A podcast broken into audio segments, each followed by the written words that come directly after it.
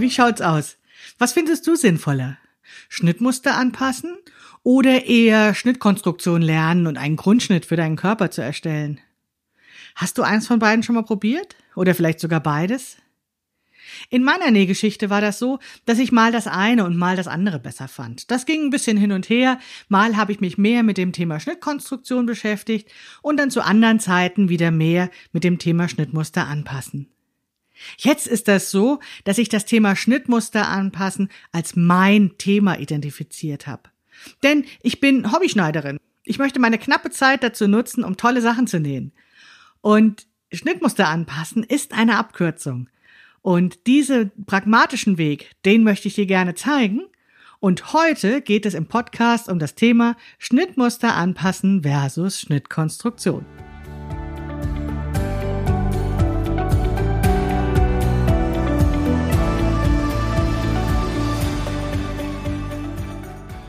Hallo und herzlich willkommen zu Past, dem Podcast von Krafteln. Mein Name ist Maike Rentschbergner. Ich unterstütze Frauen dabei, sich selbst gut passende Kleidung zu nähen, die sie schön und stark macht. Meine Mission ist es, dieses Gefühl der Stärke, der Schönheit und der Zufriedenheit möglichst vielen Frauen zu ermöglichen. Zum Beispiel auch dir. Schön, dass du zuhörst.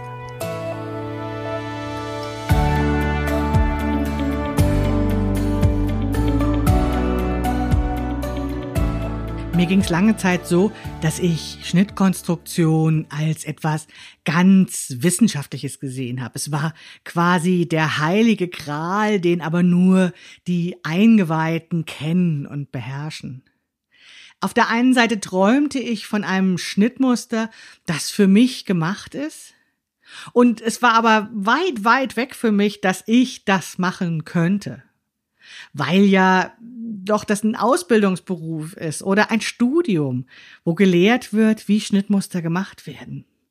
Und der Traum, dass ausgerechnet mein Körper, mein angeblich so schwieriger Körper jetzt perfekt von einem Kleidungsstück ummodelliert wäre, eine vorteilhafte Silhouette hätte und Bewegungsfreiheit, das fand ich doch auch so sehr schwierig ähm, zu realisieren und traute mir das lange nicht zu. Gleichzeitig habe ich da immer hingeschielt und fand das total toll und nahm mir das so als Fernziel vor, dass ich das irgendwann mal lernen will. Ja, und dann äh, tauchte auf einmal das sogenannte Pastbuch auf. Ich äh, verlinke euch das, äh, wie das genau heißt, in den Show Notes zu diesem äh, Podcast. Ähm, das heißt, du kannst dann nochmal genauer heißen, wie der Titel ist. Aber ich meine, es hieß Past. Das Pastbuch ist ein Buch, in dem mehrere Kleidungsstücke ähm, mit Schnittmustern drin waren. Und es gab eine CD äh, zu einem Computerprogramm. Und dort konnte man eben die eigenen Maße eingeben und schwuppdiwupp, Hokus Pokus, entstand dann ein Maßschnitt für den eigenen Körper. Das klingt super, dachte ich mir, und habe das natürlich auch gleich ausprobiert. Ich äh, hatte meinen Mann dazu gezwungen, mich zu vermessen und diese wahnsinnig vielen Daten äh, zu erheben über meinen Körper.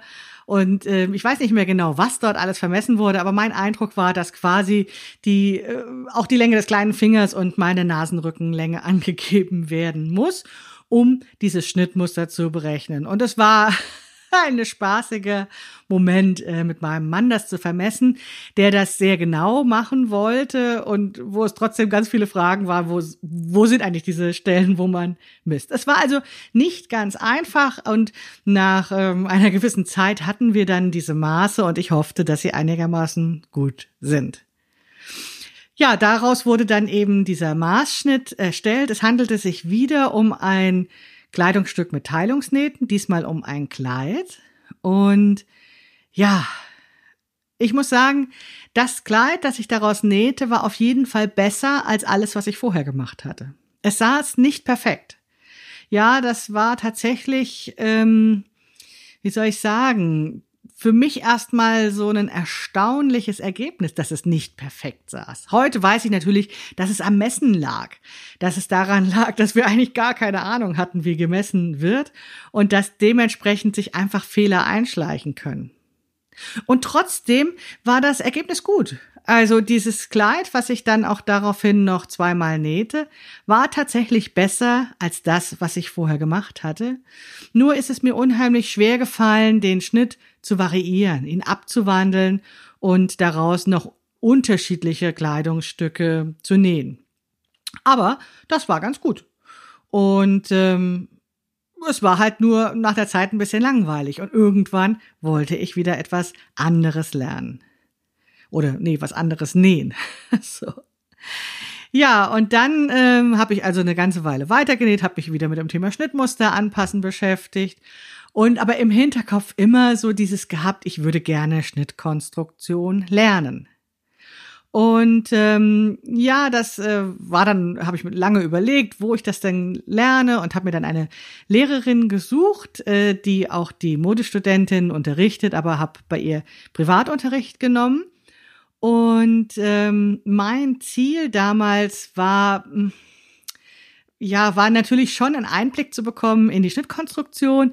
Aber ehrlich gesagt war ja meine größte Hoffnung die, dass ich eben vom Profi vermessen werde und dass sie mir dann einen super Maßschnitt eben für alle relevanten Kleidungsstücke macht. Also ein Oberteilgrundschnitt, ein Rockgrundschnitt und ein Jackengrundschnitt und ein Hosengrundschnitt. Und ich dachte, ja, damit, da kann dann ja gar nichts mehr schiefgehen. Dann bin ich ja für alle Zeit fürs Leben gerüstet.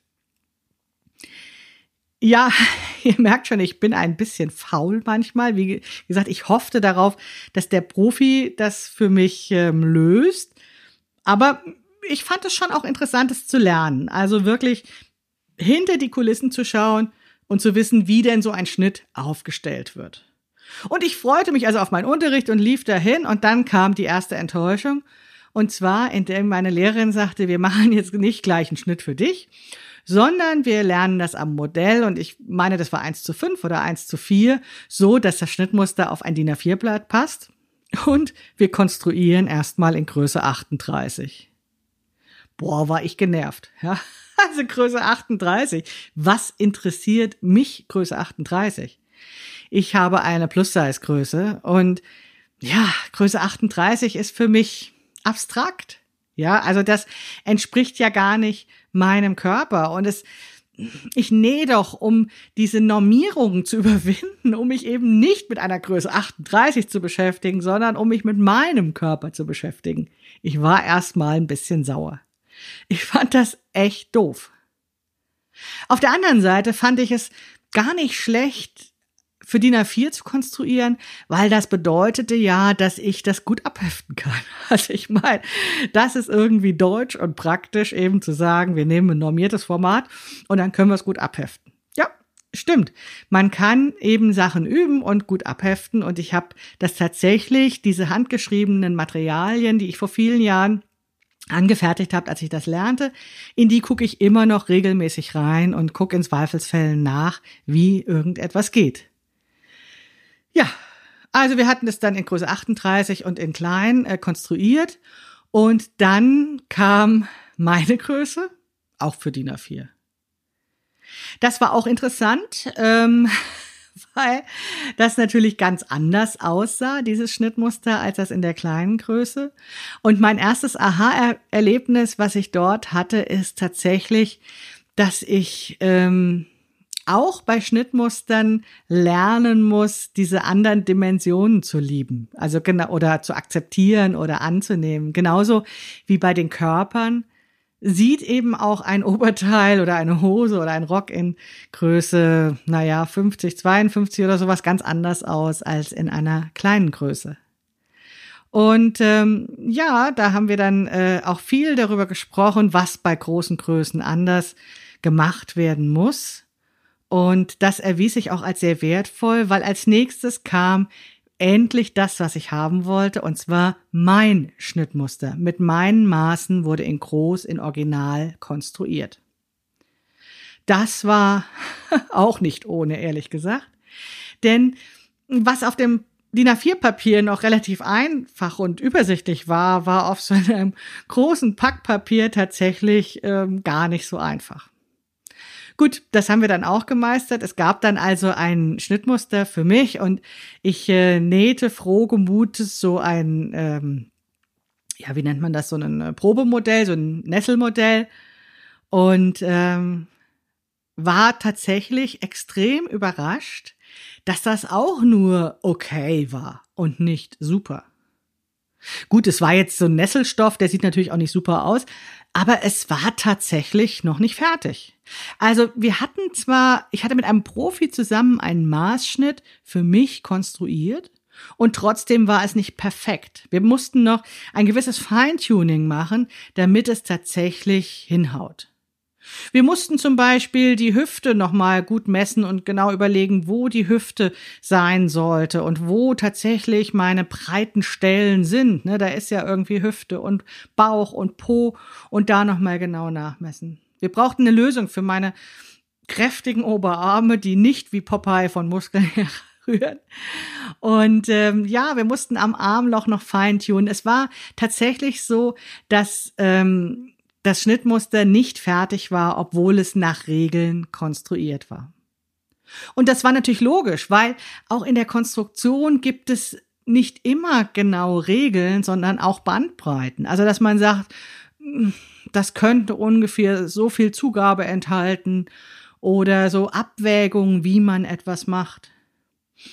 Also das fand ich schon sehr spannend, hinter die Kulissen zu sehen. Und nach diesem Feintuning war es tatsächlich so, dass ich eben diese gewünschten Grundschnitte hatte und ganz nebenher ganz viel über Schnittkonstruktion, über die Art und Weise, wie Kleidungsstücke funktionieren, wie Designdetails funktionieren, gelernt hatte. Und das war natürlich ein super Ergebnis und ähm, ich habe zu diesem Zeitpunkt gedacht, ja, also jetzt steht meiner perfekten Garderobe gar nichts mehr im Wege. Und das waren so tatsächlich auch so dann diese Zeit, wo ich wirklich begann, dieses zufriedene Gefühl zu haben, endlich passende Kleidung zu haben. Was ich allerdings dann in den nächsten Monaten rausfand, war, dass es gar nicht so leicht ist, aus diesen Grundschnitten spannende Kleidungsstücke zu machen. Also ähm, ja, also ich weiß, wie man einen Kragen und einen Revierkragen konstruiert. Aber den Revierkragen, den ich nach Lehrbuch konstruiert hatte, der war total langweilig. Der war überhaupt nicht modern. Der sah irgendwie aus wie aus einem anderen Jahrzehnt. Der war so aus der Zeit gefallen. Und so ging mir das bei ganz vielen Sachen. Die Ärmelform war nicht so, wie ich mir das vorstellte. Aber auch bei den Hosen sah das ganz anders aus, als ich dachte. Und ich lernte dann, dass es eben nicht nur die Kenntnisse der Schnittkonstruktion braucht, sondern dass auch das Design viel mehr ist als so eine lockere Skizzenzeichnung auf dem Papier. Die Designer haben eine genaue Vorstellung davon, wie sie etwas machen wollen und wie das dann im Schnitt umgesetzt wird. Und sie wissen, was modern ist, was wir gerade haben wollen oder was wir in ein paar Wochen oder Monaten haben sollen wollen. Na, ihr wisst, was ich meine. Und diese Designdetails, die waren für mich wahnsinnig schwierig selbst zu konstruieren, also quasi unmöglich. Ich habe das dann für mich so gelöst, dass ich diese Designdetails an von Schnittmustern an meinen Grundschnitt angepasst hatte. Das war auch ganz okay. Also ich konnte dann einfach ähm, sozusagen den Body des Schnittmusters eben meinen Grundschnitt nehmen und dann habe ich versucht, eben diese Kragen, Ausschnitte, Ärmel und so von den Schnittmuster zu nehmen. Das war eine ganz schöne Bastelei, war aber eine super Zeit, weil ich ganz viel gelernt habe, wie Schnittmuster funktionieren. Ganz viel gelernt habe ich dann auch, als ich anfing, selbst Schnittmuster herauszugeben. Und zwar ähm, haben wir ja die Schnittmuster aus der Stocks-Kollektion ähm, oder die Schnitte aus der Stocks-Kollektion zu Schnittmustern für Hobbyschneiderinnen umgewandelt. Und da war es mir schon ein Bedürfnis, die Größenrange zu verbreitern. Also während bei Stocks es die Schnittmuster nur bis zu einer Größe, ich weiß es gar nicht auswendig, sechs oder sieben gibt, gehen sie bei Krafteln bis zu einer Größe elf. Es war so, dass wir an meinem Körper herausgefunden haben, dass die Schnitte auch in großer Größe funktionieren. Und trotzdem war es so, wie da, auch große Körper sehen sich ja, sehen ja nicht alle gleich aus. Und es war dann schon auch nochmal eine gewisse Arbeit darin, herauszufinden, wie diese Schnittmuster leicht verändert werden können in den verschiedenen Größenspektren, damit sie an allen Größen und Körperformen gut aussehen. Und das fand ich wahnsinnig spannend, das mit der Designerin zu besprechen und mit der Schnittdirektrice, um herauszufinden, wie funktioniert dieser Schnitt, damit er wirklich in allen Größen gut aussehen kann, damit es tatsächlich Designer Pattern for Everybody ist, was ja mein Motto bei den Schnittmustern ist. Ja, mittlerweile weiß ich sehr viel über Schnittkonstruktion, ich weiß sehr viel über Design, naja, nicht ganz so viel wie Überschnittkonstruktion.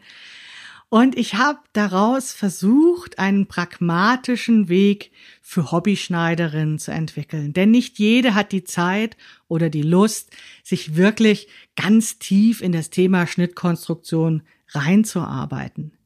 Also dafür ist das nun mal ein Ausbildungsberuf und wir sind Hobbyschneiderinnen. Es schadet absolut nichts, Schnittkonstruktion zu lernen. Im Gegenteil, ich finde es toll. Es ist ein tolles Hintergrundwissen, was man bekommt, was für jede Schnitt, äh, Hobbyschneiderin auch absolut nützlich ist. Ich finde es super, wenn man genauer weiß, was man messen muss und wo man die Sachen auf dem Schnittmuster findet. Das ist alles unheimlich wichtig. Aber es ist ein langer Weg und ich bin eine Freundin von Abkürzungen. Heute sehe ich das so. Ich finde es einfach großartig, dass Fachleute, die was von Design verstehen, uns ihre Designs zur Verfügung stellen und wir dürfen daraus etwas nähen. Und das, was sie uns zur Verfügung stellen, sind Schnittmuster. Ist das nicht großartig, dass wir ein vorbereitetes Schnittmuster bekommen und wir dürfen daraus für uns etwas nähen? Ich finde das total klasse, dass wir eben nicht immer von Anfang an arbeiten müssen. Wir müssen nicht alles selbst erfinden. Wir dürfen das, was vorbereitet ist, nehmen und können es eben anpassen. Denn wir kennen unseren Körper. Wir kennen unseren Körper und können die in Tüdelchen üblichen Änderungen machen, die eben unser Körper braucht, damit eben dieses fertige Schnittmuster zu unserem Körper passt. Und das was eben diese üblichen Änderungen sind, ist das, was ich dir zum Thema Schnittkonstruktion beibringen möchte. Und das werden wir jetzt in der Einsteigerinnen-Serie in den nächsten Folgen des Krafteln Podcasts noch vertiefen. Aber wie sieht's jetzt erstmal bei dir aus? Hast du dich schon mal mit Schnittkonstruktion beschäftigt? Welche Erfahrungen hast du gemacht? Schreib gern in die Kommentare des Blogbeitrags zu dieser Podcast-Episode auf grafteln.de oder in meiner Facebook-Gruppe, die Grafteln Schnittmuster anpassen heißt, in der du gerne Mitglied werden kannst. Ich finde das wahnsinnig spannend zu hören, welche Erfahrungen ihr mit Schnittkonstruktion oder Schnittmusteranpassungen gemacht habt und welche Fragen bei euch da offen sind. Ich freue mich, dass du auch heute wieder zugehört hast und dass du dich für das Thema Schnittmuster anpassen interessierst. Das ist eine ganz wunderbare Sache, für sich selbst Kleidung nähen zu können, die dich schön und stark macht. Denn du bist genau richtig, so wie du bist. Und das, was du dafür brauchst, um tolle Kleidung zu nähen, das kannst du lernen. Ich helfe dir dabei.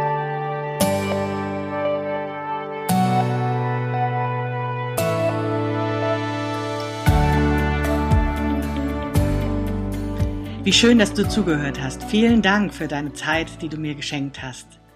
Du kennst ja meine Mission. Ich möchte möglichst vielen Frauen dabei helfen, sich selbst toll, gut passende Kleidung zu nähen, die sie schön und stark macht. Und deswegen hoffe ich natürlich, dass dieser Podcast auch möglichst bekannt wird und dass möglichst viele Frauen davon erfahren.